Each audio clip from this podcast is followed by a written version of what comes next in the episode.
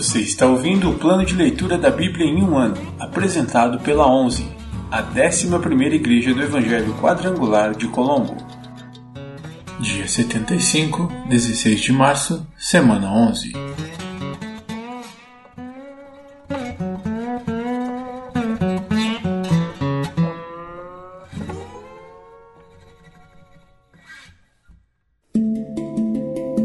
Novo Testamento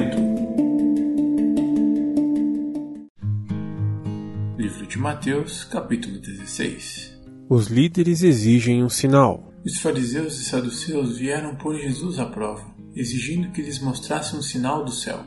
Ele respondeu: Vocês conhecem o ditado: céu vermelho ao entardecer, bom tempo amanhã. Céu vermelho e sombrio logo cedo, mau tempo o dia todo. Vocês sabem identificar as condições do tempo no céu mas não sabem interpretar os sinais dos tempos. Pedem um sinal porque são uma geração perversa e adúltera, mas o único sinal que lhes darei será o sinal do profeta Jonas. Então Jesus os deixou e se retirou. O fermento dos fariseus e saduceus. Mais tarde, depois de atravessar o mar, os discípulos descobriram que tinham se esquecido de levar pães. Jesus os advertiu: Fiquem atentos, Tenham cuidado com o fermento dos fariseus e saduceus. Os discípulos começaram a discutir entre si porque não tinham trazido pão.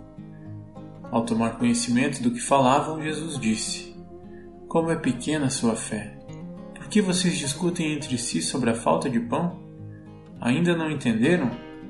Não se lembram dos cinco pães para os cinco mil e dos cestos de sobras que recolheram? nem dos sete pães para os quatro mil e dos cestos grandes de sobras que recolheram? Como não conseguem entender que não estou falando de pão? Repito, tenham cuidado com o fermento dos fariseus e saduceus. Finalmente entenderam que ele não se referia ao fermento do pão, mas ao ensino dos fariseus e saduceus. Pedro declara sua fé. Quando Jesus chegou à região de Cesareia de Filipe, perguntou a seus discípulos: quem as pessoas dizem que o filho do homem é? Eles responderam: Alguns dizem que o Senhor é João Batista, outros que é Elias, e outros, ainda, que é Jeremias ou um dos profetas. E vocês? perguntou ele. Quem vocês dizem que eu sou? O Senhor é o Cristo, o Filho do Deus vivo. Jesus disse: Que grande privilégio você teve, Simão, filho de João foi meu Pai no céu quem lhe revelou isso. Nenhum ser humano saberia por si só. Agora eu lhe digo que você é Pedro, e sobre esta pedra edificarei minha igreja, e as forças da morte não a conquistarão. Eu lhe darei as chaves do reino dos céus. O que você ligar na terra terá sido ligado no céu, e o que você desligar na terra terá sido desligado no céu. Então ele advertiu a seus discípulos que não dissessem a ninguém que ele era o Cristo. Jesus prediz sua morte. Naquele momento em diante, Jesus começou a falar claramente a seus discípulos que era necessário que ele fosse a Jerusalém e sofresse muitas coisas terríveis nas mãos dos líderes do povo, dos principais sacerdotes e dos mestres da lei. Seria morto, mas no terceiro dia ressuscitaria. Pedro o chamou de lado e começou a repreendê-lo por dizer tais coisas. Jamais, Senhor, disse ele, isso nunca lhe acontecerá. Jesus se voltou para Pedro e disse: Afaste-se de mim, Satanás. Você é uma pedra de tropeço para mim. Considera as coisas apenas do ponto de vista humano e não da perspectiva de Deus. Ensino sobre o discipulado. Então Jesus disse a seus discípulos: Se alguém quer ser meu seguidor, negue a si mesmo, tome sua cruz e siga-me. Se tentar se apegar à sua vida, a perderá mas, se abrir mão de sua vida por minha causa, a encontrará. Que vantagem há em ganhar o mundo inteiro, mas perder a vida? E o que daria o homem em troca de sua vida? Pois o Filho do Homem virá com seus anjos na glória de seu Pai e julgará cada pessoa de acordo com suas ações. Eu lhes digo a verdade: alguns que estão aqui neste momento não morrerão antes de ver o Filho do Homem vindo em seu reino.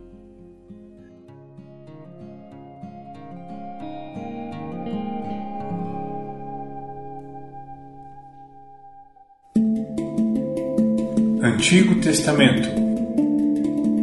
Pentateuco ou Torá?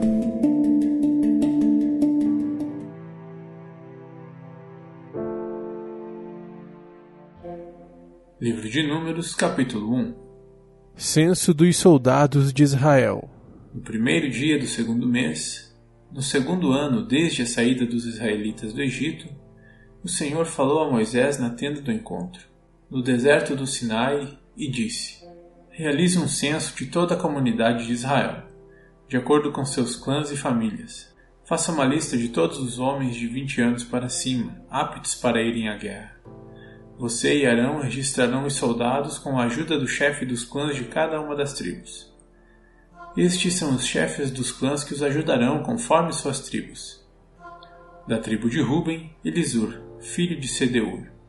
Da tribo de Simeão, Selumiel, filho de Zurizadai. Da tribo de Judá, Naasson, filho de Aminadab. Da tribo de Issacar, Natanael, filho de Zuar. Da tribo de Zebulon, Eliabe, filho de Elon. Da tribo de Efraim, filho de José, Elisama, filho de Amiúde. Da tribo de Manassés, filho de José, Gamaliel, filho de Pedazur da tribo de Benjamim, Abidã, filho de Gideone. Da tribo de Dan, Aiezer, filho de Amizadai. Da tribo de Azer, Pagiel, filho de Ocrã. Da tribo de Gade, Eliasaf, filho de Deuel. Da tribo de Naphtali, Aira, filho de Enã. Esses são os representantes escolhidos da comunidade, líderes das tribos de seus antepassados, chefes dos clãs de Israel. Assim, Moisés e Arão convocaram os líderes nomeados e, naquele mesmo dia, reuniram toda a comunidade. Todos foram registrados conforme sua linhagem, de acordo com seus clãs e famílias. Os homens de 20 anos para cima foram registrados um a um, como o Senhor tinha ordenado a Moisés. Desse modo, Moisés registrou seus nomes enquanto estavam no deserto do Sinai, na seguinte ordem: da tribo de Ruben, filho mais velho de Jacó, os homens de 20 anos para cima, aptos para irem à guerra, conforme os nomes anotados nos registros de seus clãs e famílias. Totalizaram 46.500. Esse é o número da tribo de Ruben. Da tribo de Simeão, os homens de 20 anos para cima, aptos para irem à guerra, conforme os nomes anotados nos registros de seus clãs e famílias. Totalizaram 59.300. Esse é o número da tribo de Simeão. Da tribo de Gade, os homens de 20 anos para cima, aptos para irem à guerra, conforme os nomes anotados nos registros de seus clãs e famílias, totalizaram 45.650. Esse é o número da tribo de Gade. Da tribo de Judá, os homens de 20 anos para cima, aptos para irem à guerra, conforme os nomes anotados nos registros de seus clãs e famílias, totalizaram 74.600. Esse é o número da tribo de Judá. Da tribo de Issacar, os homens de 20 anos para cima, aptos para irem à guerra, conforme os nomes anotados nos registros de seus clãs e famílias, totalizaram 54.400. Esse é o número da tribo de Issacar. Da tribo de Zebulon, os homens de 20 anos para cima, aptos para irem à guerra, conforme os nomes anotados nos registros de seus clãs e famílias, totalizaram 57.400.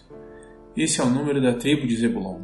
Da tribo de Efraim, filho de José, os homens de 20 anos para cima, aptos para irem à guerra, conforme os nomes anotados nos registros de seus clãs e famílias, totalizaram 40.500. Esse é o número da tribo de Efraim. Da tribo de Manassés, filho de José, os homens de 20 anos para cima, aptos para irem à guerra, conforme os nomes anotados nos registros de seus clãs e famílias, totalizaram 32.200. Esse é o número da tribo de Manassés. Da tribo de Benjamim, os homens de 20 anos para cima, aptos para irem à guerra, conforme os nomes anotados nos registros de seus clãs e famílias, totalizaram 35.400. Esse é o número da tribo de Benjamim. Da tribo de Dan, os homens de 20 anos para cima, aptos para irem à guerra, conforme os nomes anotados nos registros de seus clãs e famílias, totalizaram 62.700. Esse é o número da tribo de Dan. Da tribo de Aser, os homens de 20 anos para cima, aptos para irem à guerra, conforme os nomes anotados nos registros de seus clãs e famílias, totalizaram 41.500. Esse é o número da tribo de Aser. Da tribo de Naphtali, os homens de 20 anos para cima, aptos para irem à guerra, conforme os nomes anotados nos registros de seus clãs e famílias, totalizaram 53.400. Esse é o número da tribo de Naphtali. Moisés, Arão e os doze líderes de Israel registraram esses homens, todos incluídos na lista de acordo com suas famílias. Todos os homens de Israel de 20 anos para cima, aptos para irem à guerra, foram registrados de acordo com suas famílias. No total, 603.550 homens. Esse total, porém, não incluía os clãs dos levitas, pois o Senhor tinha dito a Moisés: Não inclua a tribo de Levi no censo e não conte seus membros com o restante dos israelitas. Encarregue os levitas de cuidarem do tabernáculo da aliança e de toda a sua mobília e todos os seus utensílios. Eles transportarão o tabernáculo e todos os seus utensílios, cuidarão dele e acamparão ao seu redor. Sempre que o tabernáculo tiver de ser transportado, os levitas o desmontarão. Na hora de acampar, eles o armarão novamente. Qualquer pessoa não autorizada que se aproximar do tabernáculo será executada. Os israelitas acamparão de acordo com suas divisões numa área designada por sua bandeira. Os levitas, por sua vez, acamparão ao redor do tabernáculo da aliança para proteger a comunidade de Israel da ira do Senhor. É responsabilidade dos levitas montar guarda ao redor do tabernáculo da aliança. Os israelitas fizeram exatamente conforme o Senhor havia ordenado a Moisés. Livro de Números, capítulo 2 a organização de Israel no acampamento. Então o Senhor deu as seguintes instruções a Moisés e Arão: Quando os israelitas acamparem, cada tribo terá sua própria área designada. As divisões das tribos acamparão ao redor de sua bandeira nos quatro lados da tenda do encontro a certa distância. As divisões da tribo de Judá acamparão na direção do nascer do sol, do lado leste, ao redor de sua bandeira. Naasson, filho de Aminadab, será seu líder. Seu número de soldados registrados é de 74.600. A tribo de Issacar acampará ao lado da tribo de Judá. Natanael, filho de Zoar, será seu líder. Seu número de soldados registrados é de 54.400. A tribo de Zebulon acampará logo em seguida. Eliabe, filho de Elon, será seu líder. Seu número de soldados registrados é de 57.400 total de soldados no acampamento do lado de Judá é de 186.400. Essas tribos marcharão sempre à frente. As divisões da tribo de Ruben acamparão no lado sul da tenda do encontro, ao redor de sua bandeira. Elisur, filho de Sedeur, será seu líder.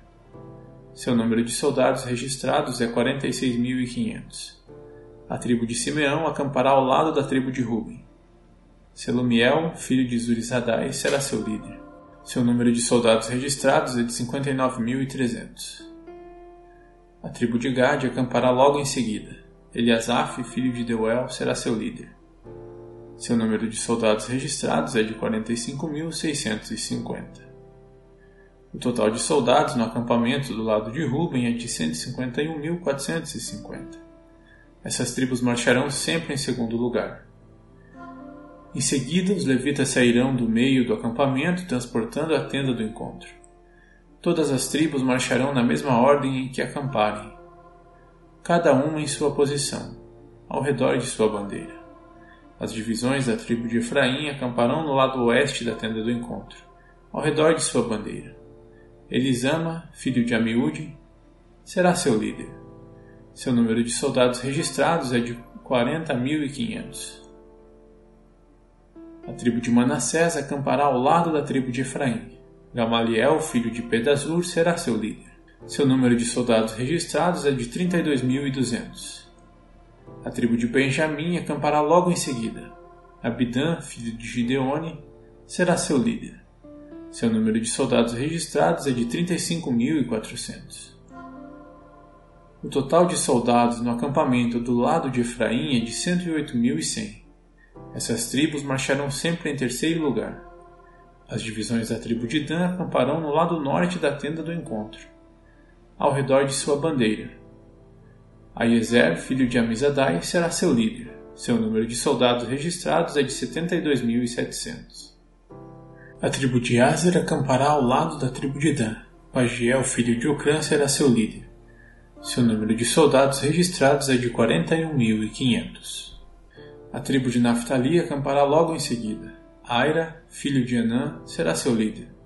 Seu número de soldados registrados é de 53.400. O total de soldados no acampamento no lado de Dan é de 157.600. Essas tribos sempre marcharão por último e marcharão ao redor de sua respectiva bandeira. Esses são os soldados registrados de acordo com suas famílias. O número de israelitas contados nos acampamentos, segundo suas divisões, totalizou 603.550. Por ordem do Senhor a Moisés, os levitas não foram incluídos no registro. Os israelitas fizeram tudo conforme o Senhor havia ordenado a Moisés. Cada clã e cada família acampavam e marchavam ao redor de sua bandeira.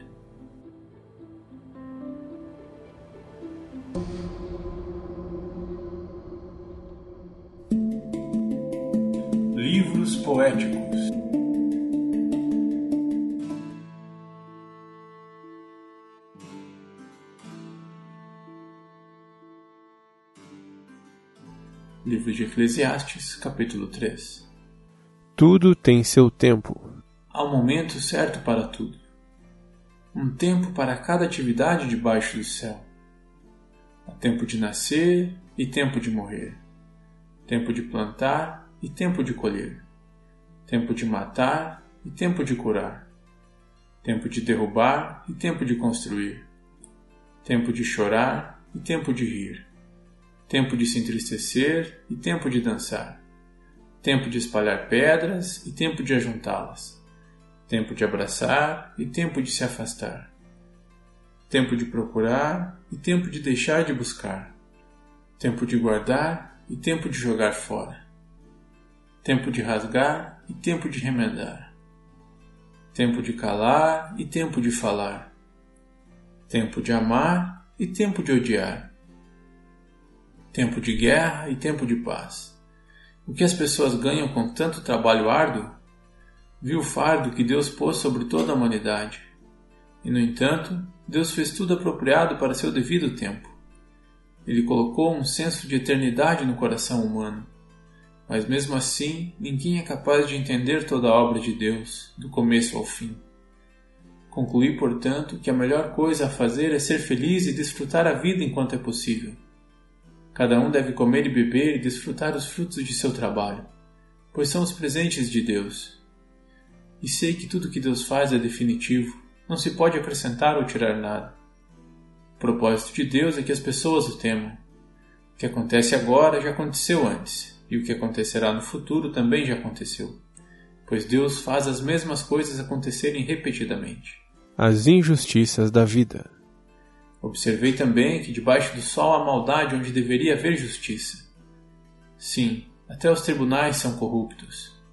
Disse a mim mesmo: no devido tempo, Deus julgará tanto os justos como os perversos, por tudo o que fizeram.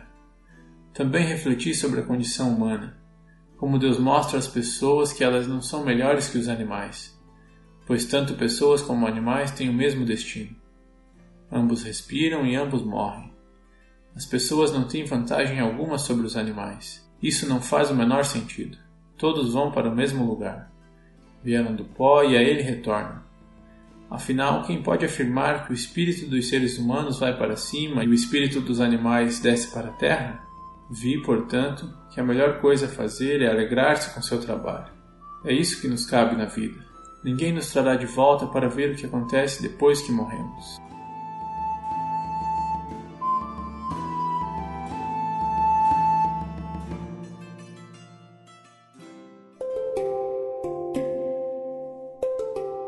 versículo da semana.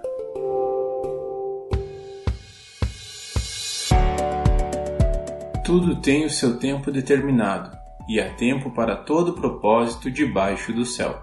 Eclesiastes 3:1.